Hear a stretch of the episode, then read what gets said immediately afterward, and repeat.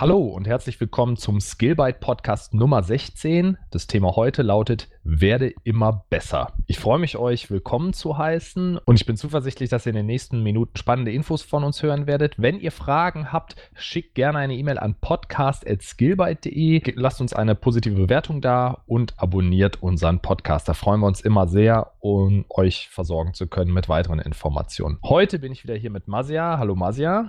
Hallo Maurice. Und wir sprechen über das Thema kontinuierliche Verbesserung. Wir hatten es ja in der letzten Podcast-Episode schon mal angerissen und da hattest du die spontane Idee, komm, wir machen daraus eine eigene Episode. Und das fand ich ziemlich cool und ähm, habe jetzt auch so ein bisschen bei der Vorbereitung gemerkt, dass es da unheimlich viel Material gibt zum Thema Self-Improvement.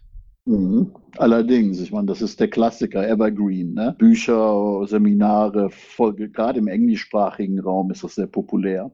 Absolut. Ich bin immer erstaunt, weil ich finde, dieses Thema polarisiert sehr stark. Es gibt oder so in meinem Bekanntenkreis Menschen, die sich sehr stark damit beschäftigen. Wie verbessere ich mich selber? Wie werde ich effizienter, effektiver? Wie gehe ich die richtigen Themen an? Und dann gibt es Leute, die sich überhaupt nicht damit beschäftigen. Also meiner Ansicht nach oder meiner Erfahrung nach gibt es nicht so einen richtigen Mittelweg. Entweder ist man Fan oder man kann damit gar nichts anfangen und tut das als esoterisches Gehabe ab.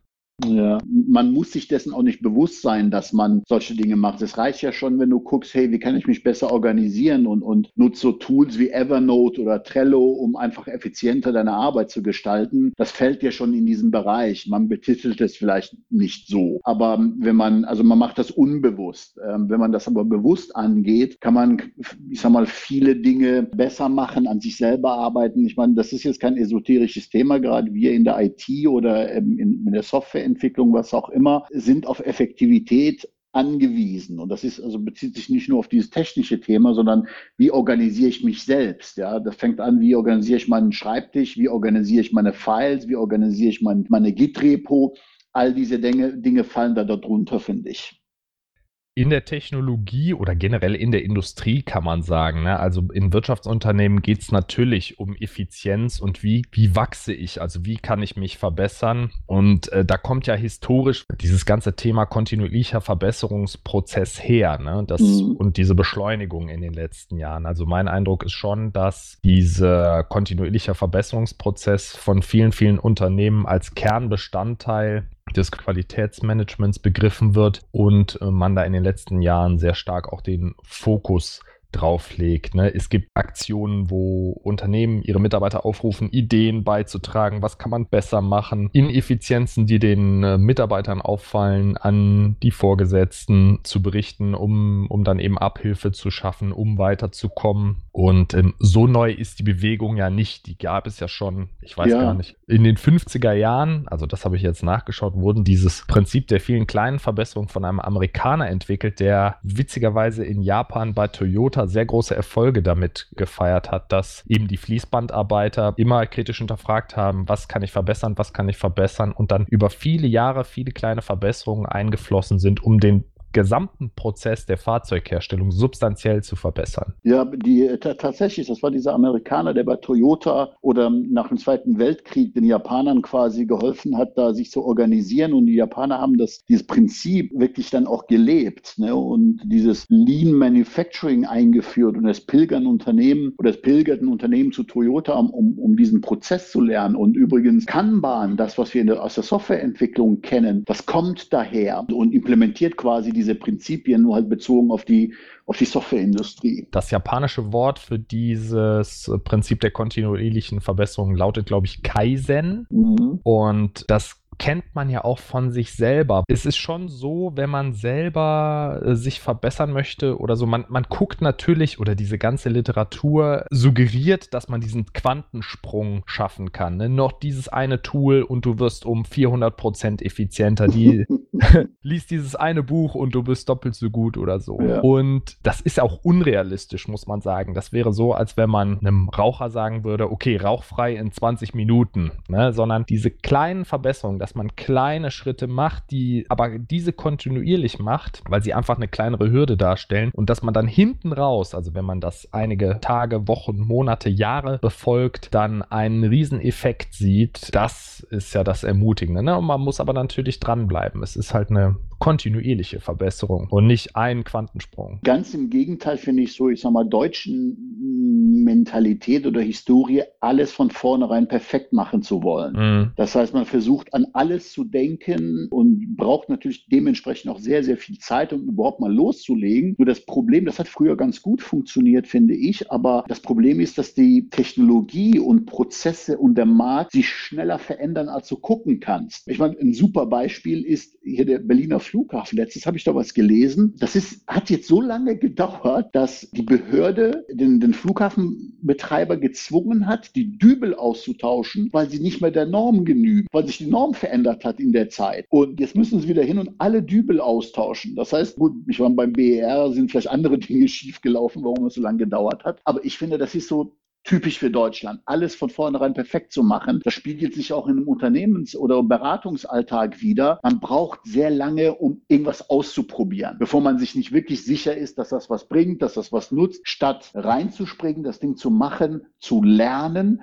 und zu sagen, okay, das hat nichts gebracht oder okay, jetzt haben wir den ersten Erfolg geschafft, die kleinen Baby-Steps genommen und jetzt gehen wir zum nächsten Schritt und versuchen wieder was besser zu machen, weil bei uns auch so ein bisschen die Fehlerkultur fehlt. Fehler werden als was Negatives betrachtet betrachtet und man versucht Fehler zu vertuschen und zu Fingerpointing ist das Stichwort, kennen bestimmt viele aus ihrem Alltag, anstatt, ich sag mal, wie der, wie der Amerikaner schön sagt, embrace the failure, dass du die, die Fehler quasi annimmst und sagst, okay, Fehler sind nichts Schlimmes, sondern sie zeigen mir, dass vielleicht dieser Weg nicht funktioniert. Ich muss einen anderen Weg nehmen. Das stimmt, das ist etwas Deutsches. Ich meine, auf der einen Seite willst du die Fehler vermeiden, auf der anderen Seite hat das ja auch was Gutes, wenn du so ein bisschen nicht an der Speerspitze bist, sondern weiter dritter Mann bist, sag ich mal, dann kriegst du nicht den ganz, fährst ein bisschen im Windschatten von dem ersten. Ne? Das hat ja auch was für sich, aber es stimmt. Ich habe letztens ein interessantes äh, Interview gesehen von Tim Höttgens, also dem vor, aktuellen Vorstandsvorsitzenden der Deutschen Telekom. Er sollte das aktuelle Jahrhundert, was jetzt ja auch schon 20 Jahre alt ist, mit einem Wort zusammen zusammenfassen und er sagte Beschleunigung. Mhm. Und wenn du Beschleunigung als Maxime des ähm, 21. Jahrhunderts siehst, dann hast du nicht mehr die Zeit, einen perfekten Plan auszuhacken, bevor du loslegst. Genau das ist es, genau. Das heißt, du musst mit dem Kompromiss starten und die ganze Technologie, ich will jetzt nicht sagen, geht ja in Richtung Kompromiss, aber geht ja in Richtung schnellen Iterierens, schneller ausprobieren. Die Cloud-Technologie, die Infrastruktur ist da mit einem Mausklick. Ich fahre die einfach hoch und kann halt ausprobieren. Ich habe keine Upfront-Kosten, indem ich die Server einfach miete pro Stunde und wenn es nichts ist, kann ich die auch wieder abschalten halten. Also man probiert viel mehr aus und äh, muss halt mehr mit dieser Ungewissheit lernen zu leben. Das ist es. Es gibt einen schönen Spruch, da muss ich mich selber, weil ich natürlich auch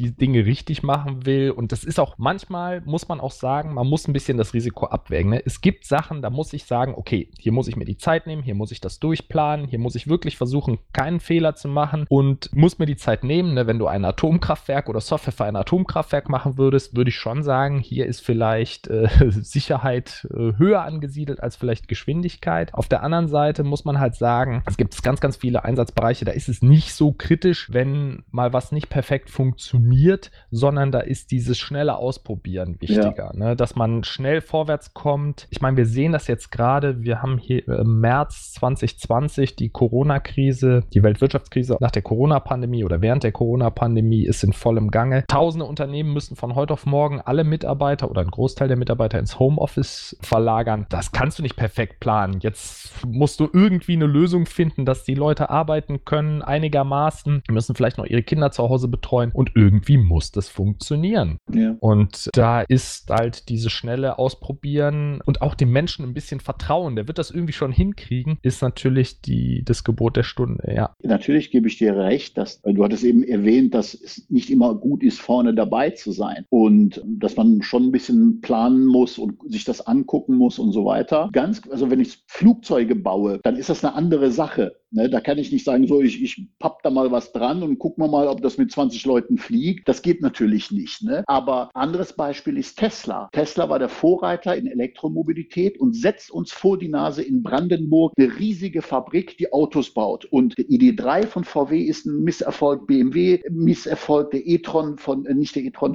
äh, der, der Mercedes, dieser Mercedes SUV Elektrowagen ist ein Misserfolg. Der führt uns vor. Warum? Weil wir zu lange gewartet haben, zu lange lange geplant haben, zu lange die Sache nicht ernst genommen haben, statt wie er es gemacht hat, ausprobieren und kontinuierlich verbessern. Und das ist das Gebot der Stunde. Und das funktioniert, wenn man die entsprechenden Prozesse am Start hat. Natürlich nicht für jeden Bereich, wie wir eben gesagt haben, aber ich sage mal, für 90 Prozent der, der, der, der deutschen Industrie und ähm, Unternehmen ist dieser Prozess meines Erachtens zwingend. Es ist interessant, dass du Tesla anführst, weil da habe ich mir auch schon einige Gedanken drüber gemacht. Und jetzt könnte man sagen, ja, die sind innovativ. Jetzt könnte ich auf der anderen Seite sagen, die deutschen Autobauer sind auch nicht doof. Und vielleicht ist das ganz smart, weil Tesla hat geringe Produktionskapazitäten. Die müssen diesen ganzen Paradigmenwechsel, die Leute wollen Verbrennerautos, nein, jetzt wollen sie Elektroautos, müssen sie mit ihrer Macht und ihrem Geld auch durchziehen. Ne? Die haben mhm. bis heute kein Geld verdient. Das heißt, das ist so eine riesen Hollywood-Geschichte, die aber im Grunde, wenn man mal auf die Fundamentaldaten guckt, relativ wackelig ist. Und ganz, ganz viel Glauben steckt da auch drin. Ne? Die Aktie lag bei über 800 äh, Dollar. Mhm. Jetzt sind die Leute im Krisenmodus. Jetzt liegt sie unter 300 Dollar. Also jetzt kauft auch keiner mehr ein Auto. Aber jetzt ist quasi dieser Glaube an, an die Elektromobilität ist jetzt erstmal sekundär. So, und jetzt gehst du als etablierter Hersteller hin und sagst, okay, pass auf. Die haben das jetzt durchgebracht. Das Elektro wird nicht mehr weggehen. Elektroauto, Elektrolaster. Und jetzt gehen wir mit unserer Manufacturing Power hin und stellen einfach relativ unbeobachtet von allen, stellen einfach Produkte her und sind sozusagen nicht der, der erste Innovator, sondern wir sind mit der ersten Welle dabei. Und ich bin gespannt, wir wissen ja noch nicht, welche Produkte da kommen werden, aus Wolfsburg, aus Stuttgart und aus München. Bin gespannt, wie sich das weiterentwickelt. Und die werden sich auch dann verbessern. Und viel Technik in den Teslas kommt halt auch aus Deutschland. Ne? Also man, ja. Ich weiß nicht, wie die Geschichte ausgeht. Ich glaube nur, das ist so zu sagen, okay, Tesla ist super, alle anderen haben gar nichts drauf, ist vielleicht ein bisschen eindimensional. Ich glaube schon, dass da mehr Strategie dahinter steht. Aber es gibt auch viel mehr Konkurrenten. Sony baut jetzt plötzlich Elektroautos. Ja, und da gibt es ein schönes Beispiel. Früher hatten deutsche Autos Sony-Radios im Auto und heute bezieht ja Sony Ersatzteile oder bestimmte Teile von den Deutschen. Also umgekehrtes Prinzip. Ne? Und wenn wir nicht diese Agilität endlich mal an den Tag legen und, und schneller versuchen, auf Marktverhältnisse zu reagieren, dann kann ich nur das Beispiel Nokia anführen, der als Mar unangefochtener Marktführer da war und plötzlich von einem Softwareunternehmen einfach verschlungen wurde. Mhm. Und, und das könnte uns auch passieren. Das müssen, dürfen wir nicht riskieren, finde ich. Wobei man auch sagen muss, Nokia. Die kommen wieder wieder, ne? Ist ein super interessantes Unternehmen, weil die sind quasi aus der Wahrnehmung verschwunden, ja. weil sie keine Endgeräte oder sehr, sehr wenig Endgeräte nur noch herstellen, aber als Technologielieferant für die ganzen Netz. Ja, ja. Ausbauer oder die Telcos sind sie natürlich nach wie vor da und haben sich quasi auch transformiert, iteriert und mit Sony Ericsson bieten sie jetzt halt Funktürme an und äh, durch diese Geschichte, dass Huawei nicht unbedingt der einzige Ausrüster, 5G-Ausrüster sein soll, sind sie natürlich auch wieder dick im Geschäft. Also sie sind, sind von einem Consumer-Brand zu einem B2B-Brand geworden. Ich weiß jetzt nicht, ob sie mhm. das ganze Geschäft wieder kompensieren konnten, aber sie haben sich auch irgendwie transformiert und sie sind ja nicht komplett verschwunden, so wie ja. Kodak oder so. Ja. Mhm. Aber nochmal zu den vielen kleinen Verbesserungen. Du hast es eben schon angesprochen. Also Unternehmen müssen ihre Mitarbeiter ermutigen, komm, mach doch mal Vorschläge. Im IT-Bereich würde ich sagen, ist dieser Wechsel ja schon vollzogen. Jedes Unternehmen arbeitet agil oder führt Softwareprojekte agil durch. Nicht alle, ne? Mal mehr oder weniger nach Lehrbuch. Aber es hat sich schon der Konsens durchgesetzt. Ich glaube, anders geht das auch nicht mehr, dass man kurze Iterationen hat, eine ständige Rückversicherung des Kurses, also zum Beispiel nach Sprintende, dass man guckt, okay, ist die Software, liefert die noch das, was wir brauchen oder müssen wir das irgendwie verändern? Viele veränderte Prioritäten unterwegs während der Softwareentwicklung lassen sich dann eben berücksichtigen und eine kontinuierliche Zielkontrolle ist ja durch Scrum und Kanban gegeben. Mhm. Was ich noch als Maxime ausgeben wollte, das ist so ein bisschen Kontraperfektionismus oder spielt so ein bisschen gegen diesen Perfektionismus an, ist dieses Pareto-Prinzip. Das hat wahrscheinlich auch schon jeder mal gehört, das 80-20-Prinzip. Dass egal, was man unternimmt,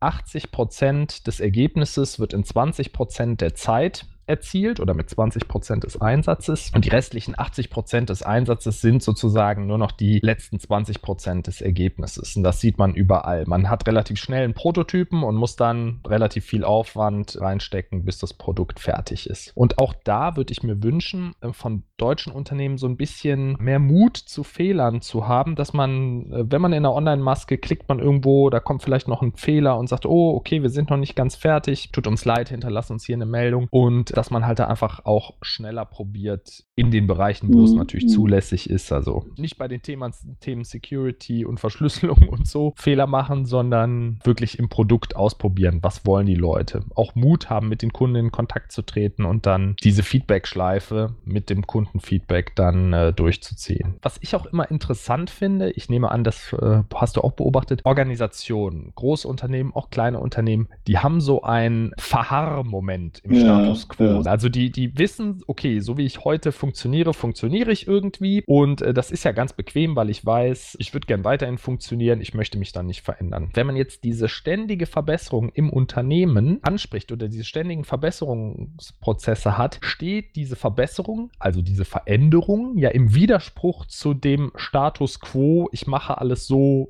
wie ich es mhm. gewohnt bin. Das heißt, es ist kontinuierlich, das Management muss es mittragen, dass man kontinuierlich kleine Experimente wagt, die eben im Widerspruch zu diesem Verharrmoment äh, stehen. Und dass diese kleinen Experimente kosten natürlich Energie, Kommunikation, Geld, sonstige Ressourcen. Aber das ist einfach notwendig, damit die Organisation wie so ein Mensch quasi auch lernt, unter veränderten Umweltgesichtspunkten mhm. fortzubestehen. Mhm. Ne? Jetzt in der Corona-Krise, das zwingt ja ganz, ganz viele Unternehmen auf kreative Ideen zu kommen. Ich habe gestern einen Bericht gelesen, es gibt jetzt die Online-Weinprobe.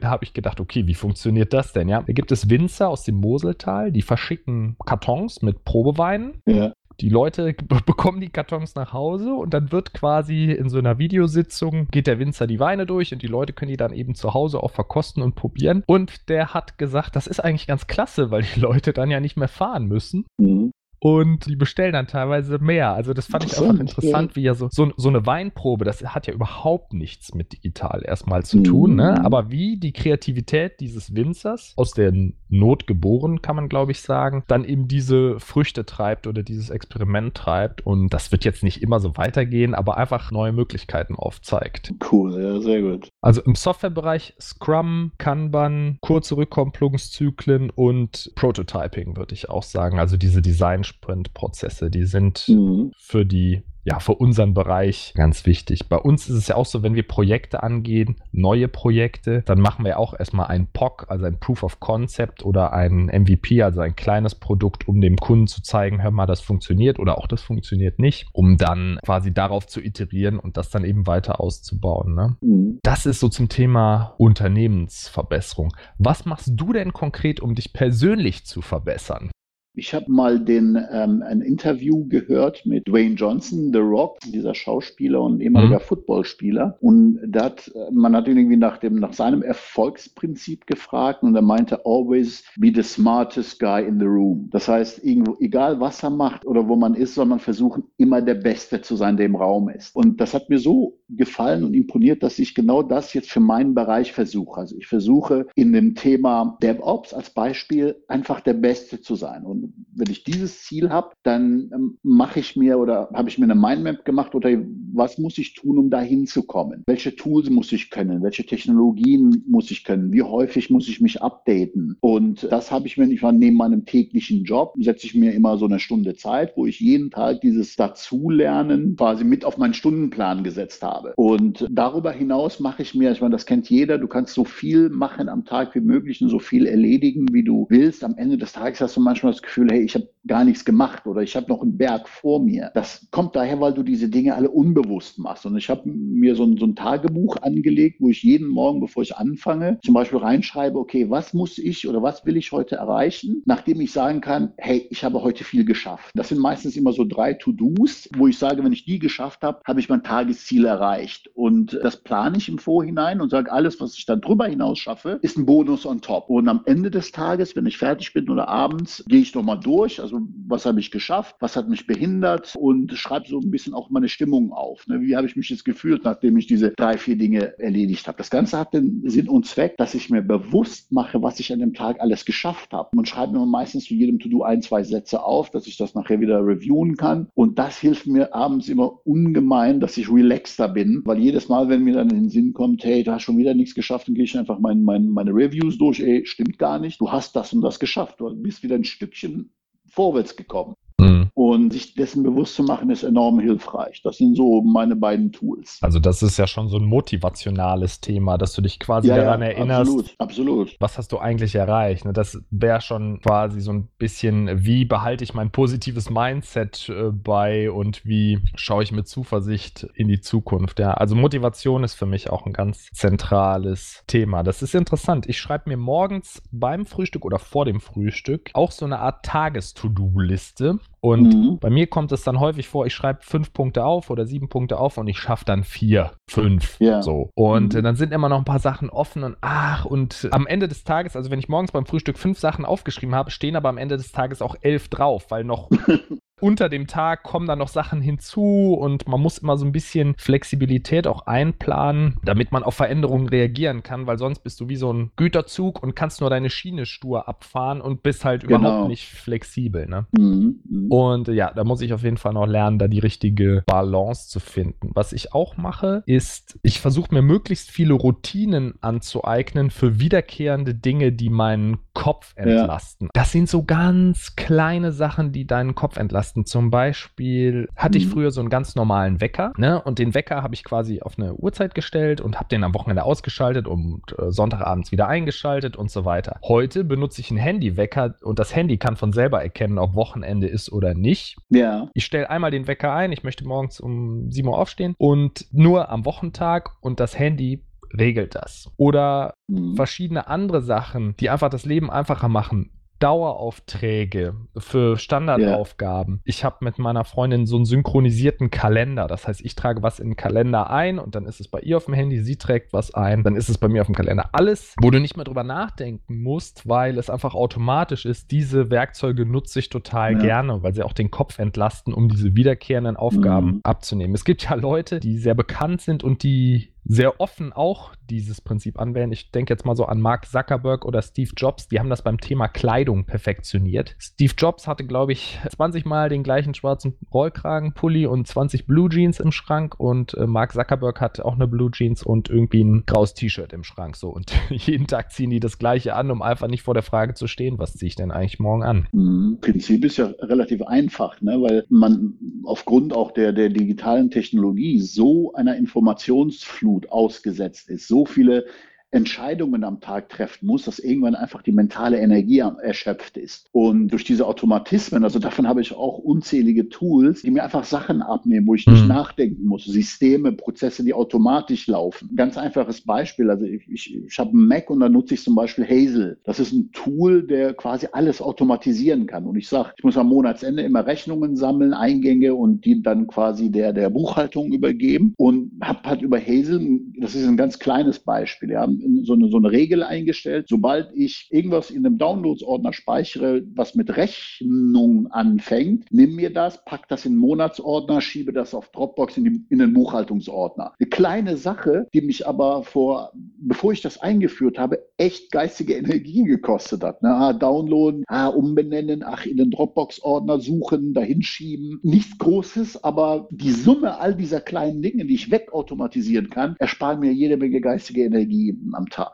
Absolut. Das ist das, was ich mit Dauerauftrag meine. Ne? Ja. Sachen einfach komplett wegautomatisieren, wo ich weiß, dass sie immer anfallen und ich möchte meinen Kopf nicht damit belasten. Richtig, ja. Da gibt es noch zig weitere Beispiele. So für einen Haushalt gibt es so Apps wie Splitwise oder TreeCount. Also für einen Haushalt ist es so, zwei Leute haben die App und jeder schmeißt halt seine Haushaltskosten rein, ne? wenn man nicht verheiratet ist oder unterschiedliche Konten hat. Und am Ende rechnet der quasi die ganzen Ausgaben gegen und sagt, der schuldet dem so und so viel. Cool. Und das das richtig Coole ist, wenn du so eine Gruppenreise machst mit 20 Leuten und jeder kennt das Problem, dann geht der eine mal, kauft eine Runde Getränke an der Bar und der andere bezahlt das Hotel und der dritte das Essen und so. Und irgendwie macht man das dann so. Und wenn du dann Splitwise benutzt oder TreeCount oder gibt es ganz viele Apps in diesem ja. Bereich, da möchte ich jetzt nichts Spezielles rausnehmen, dann tippt jeder einfach ein, ähm, was er quasi ausgegeben hat und die App rechnet automatisch aus, wer wem was schuldet und minimiert dabei die Transaktion. Oha. Also am Ende kommt einfach raus, ich gebe ne, 10 Leute, ich gebe einer Person 100 Euro. So, und diese Transaktionen werden quasi in dieser kompletten Zehnergruppe so minimiert, dass du sehr nur ein oder zwei Leuten Geld geben musst Mega. und dann gleicht, gleicht sich das hinterher alles aus. Ne? Und das sind so Sachen, wenn du das einmal benutzt hast, dann weißt du, ich mache keine, ne, normalerweise schreiben die Leute das alles auf, dann gibt es hinterher eine Abrechnung und sowas. Ja, ja. Das machst du nicht mehr, wenn Nee. du diese App hast. Wecker ist ein Beispiel.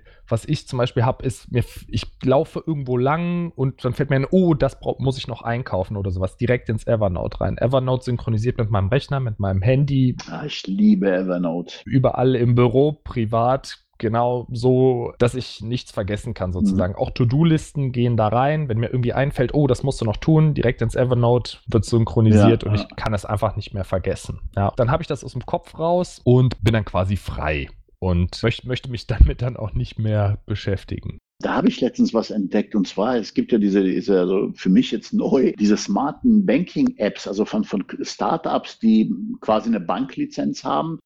Bunk, zum Beispiel B-U-N-Q, was die machen, super smart. Also ist gerade für, für Freiberufler und Selbstständige. Du kannst so Regeln hinterlegen und sobald zum Beispiel ein Geldeingang ist, größer als eine bestimmte Summe, dann nimmt er automatisch, legt er die Mehrwertsteuer zurück und du kannst definieren, sagen, pass auf, ich zahle 30, 40 Prozent Einkommenssteuer und legt dann auch von dieser Summe entsprechende Prozentzahl die Summe zurück auf ein Unterkonto, weil normalerweise als Selbstständiger musst, zahlst du dann am Ende des Jahres, machst du die Erklärung und der legt das dann automatisch in einem richtigen Prozentsatz zurück für dich. Ich meine, klar kannst du natürlich alles selber machen, aber ich fand das mega. Das sind so Vereinfachungen. Ja, ja. Das ist so simpel, ne? aber das kommt jetzt mit, ne? der, mit der Digitalisierung alles durch. Ja. Einen Tipp wollte ich noch geben zum Thema Routinen. Mhm. Habits. Es gibt ein super cooles Buch zu dem Thema. Ich persönlich finde es sehr gut. Das heißt Atomic Habits von James Clear. Und da geht es genau darum, wie kann ich mir Angewohnheiten, also schlechte Angewohnheiten in dem Sinne abgewöhnen und wie kann ich mir gute Angewohnheiten angewöhnen. Und der hat dann ein Framework entwickelt. Super interessantes Buch. Man nimmt so viel raus, was man direkt umsetzen kann. Also viele Action-Items, wo man einfach sagt, oh ja, so geht das. Also äh, ein Beispiel, er möchte Gitarre lernen. ne? Und dann sagt er, ja, das ist ganz einfach. Ich stelle die Gitarre mitten in mein Wohnzimmer und ich die Fernbedienung lege ich oben im ersten Stock meines Hauses in irgendeine so Schublade.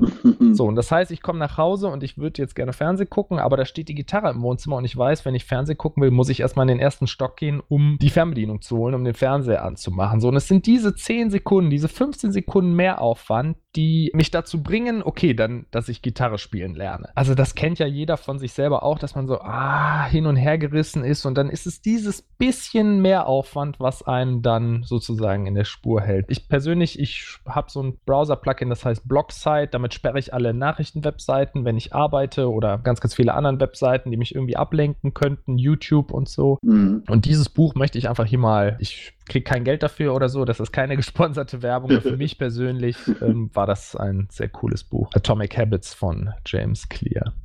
Ich würde noch mal gerne auf das Mindset eingehen. Das ist ja für, ja für jeden Menschen natürlich wichtig, ein positives Mindset zu behalten, aber auch, ich glaube, für Unternehmer noch mal speziell, weil man schon diese Niederschläge ist schon manchmal eine Herausforderung, dass man, dass man Probleme als Herausforderung sieht und denen trotzdem positiv Mhm. gegenüber äh, steht, weil ja häufig, wenn ein Problem auftritt, kommt es nicht alleine, sondern geballt. Und äh, da hattest du, als wir mal gesprochen haben, vor einigen Tagen das Konzept der Stoiker ins Leben gerufen. Mm, Ja, also so ins Leben gerufen. Oder besprochen, ne? Besprochen, ja genau, das ist ja schon, kommt ja aus der Antike im Prinzip. Ne? Und der, der Kernsatz, also äh, Marco, Marcus Aurelius war zum Beispiel Stoiker, der hat sehr gute Bücher geschrieben. Kann ich nur jedem empfehlen, mal diese, diese Anekdoten oder diese kleinen Geschichten zu lesen. Im, der, der Kernsatz der Stoiker ist, dass man sich nicht über Dinge aufregt und argumentiert und diskutiert, die man nicht ändern kann. Dass man quasi diese Dinge annimmt. Also als kleines Beispiel, ja, wenn ich im Auto sitze und da ist Stau, bringt überhaupt nichts, sich darüber aufzuregen, weil man nichts dran ändern kann. Ne? Und dass man lieber seine Energie darauf konzentriert, auf Dinge, die sich ändern lassen. Und äh, allein schon dieser eine Satz oder dieses eine Prinzip der Stoiker anzunehmen, mir gefällt vieles davon. Und ich versuche, einige Dinge mit, mit, quasi gerade in das Unternehmerische mit reinzunehmen. Und man lernt im Prinzip, ich meine, es gibt ja auch diesen, diesen Satz wie ein Stoiker. Ne, also oder, oder stoisch, das kennt man ja im Deutschen. Und das bedeutet, dass man mit einer Grundgelassenheit und Ruhe an gewisse Dinge rangeht und sich nicht aufregt. Das ist ein mega, mega interessantes Prinzip. Und wie gesagt, Marcus Aurelius, Sokrates waren, waren Stoiker und gibt sehr viel gute Literatur zu. Also im Grunde kenne deinen Einflussbereich, ärgere dich nicht über Dinge außerhalb deines Einflussbereichs. Genau. Und genau. beeinflusse nur oder geh nur Dinge an, die du selber auch beeinflussen kannst. Das Wetter Richtig. oder sowas wäre so eine Sache, wo man natürlich nichts machen kann, ja.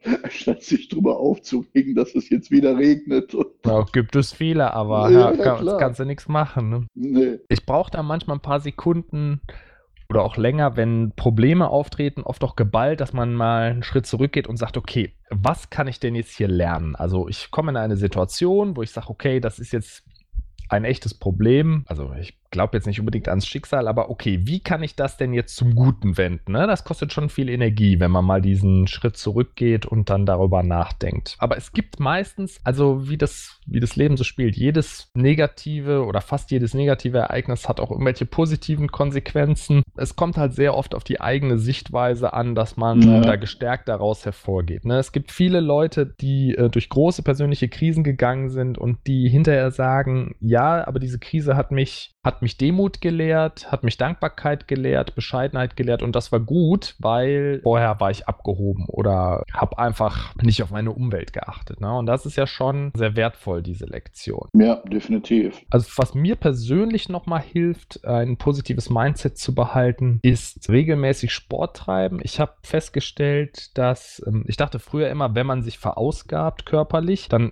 ist diese mhm. Energie weg. Ja, also man, man hat so ein Energielevel, sagen wir mal, morgens stehst du auf, da hast du 100 Prozent und dann kannst du dir quasi aussuchen, wie du diese Energie verteilst. Und wenn du Sport machst, dann verteilst du halt Energie auf diesen Sport. Mhm. Ich habe aber festgestellt, dass du, wenn man Sport macht und ähm, sich bewegt, dass man dann nicht mit 100 Prozent Energie aufwacht, sondern mit 150 Prozent. Also bei mir ist es wirklich so, beim Sport baue ich Spannungen ab, entspanne auch und kriege mehr Energie zurück, als dass ich da reinstecke. Und deshalb ist Sport und Bewegung, ich glaube, das geht den meisten Menschen so, aber bei mir speziell ist es auf jeden Fall so, ist eine Energiequelle. Mhm. Ja. Und sie tut mir auch gut und ich merke das richtig. Ne? Wenn man den ganzen Tag komplexe Sachverhalte analysiert hat, technische Systeme betreut und entwickelt und abends sagt dir jemand im Studio, so zehnmal die Stange hoch und runter, und ich sage, ja, kriege ich hin. Ja. So geist, geistig ist das dann nicht mehr so anstrengend. Was mir auch viel Spaß bereitet, ist regelmäßige Weiterbildung. Also sowohl Sport als auch neue Dinge lernen oder vorhandene Dinge vertiefen. Ob das jetzt mit YouTube-Videos ist, ob das Bücher sind, ob das persönliche Weiterbildung ist oder fachliche Weiterbildung, das befeuert mich irgendwie, weil es bringt mich auf neue Ideen und ich ja, da springt mein Kopf auf jeden Fall an und ich beziehe da sehr viel Energie raus. Ja. ja. Ein positives Mindset hat für mich auf jeden Fall auch mit Sport zu tun, auf jeden Fall auch mit Weiterbildung. Mehr lernen, mehr verstehen, mehr Erkenntnis. Auch wenn mehr Erkenntnis manchmal bedeutet, dass man eigentlich merkt, dass man doch weniger über ein Thema weiß, als man eigentlich glaubte. Aber auch das ist ja teilweise eine heilsame Sache. Definitiv. Dieses Reflexionstagebuch wie du, das habe ich auch mal ausprobiert. Ich muss allerdings zugeben, das ist noch kein Habit, den ich täglich mache. Also da habe ich auch noch Luft nach oben. Aber ja, ich habe es auch mal über viele Monate an jedem Werktag äh, abends geführt. Was lief heute gut und was mhm. kann ich noch verbessern? Und sehr, sehr oft ist ähm, Thema, was kann ich verbessern, geht es darum, dass ich mich oft ablenken lasse oder eben nicht diesen Kurs halten kann. Und das ist auch manchmal gut, wenn man da flexibel ist, aber ich bin eher jemand, der schon eher stoisch ist und dann seinen Plan gerne abfährt, statt dass er da viel springt. Ja, vielen Dank, Marcia. Ja, danke dir auch. Es hat euch Spaß gemacht. Hast du noch weitere Ideen zum Thema positives Mindset? Irgendwelche Belohnungen, die du dir mal gönnst? Ja, sag mal so. Ich hatte ja ähm, gesprochen, dass ich so mindestens drei To-Dos aufschreibe, die ich heute geleistet haben muss, damit ich sagen kann, der Tag war produktiv. Mhm. Und ziehe dann einen Strich da drunter und alles, was mir dann noch einfällt an Sachen, die ich tun muss, kommen da drunter. Aber das sind Dinge, die ich dann mache, sobald die drei erledigt sind. Ich habe mir halt äh, so, so ein Ding gesetzt, dass wenn ich diese drei geschafft habe, ich mich irgendwie belohne. Sei es jetzt irgendwie mit einem Spaziergang, mit einem Latte Macchiato, irgendwas Kleines, was mhm. man sich äh, schnell leisten kann, aber einfach so vom Kopf her, okay, das ist jetzt meine Belohnung für diese drei Tasks. Oder ich kaufe mir, keine Ahnung, eine App oder so, weißt du?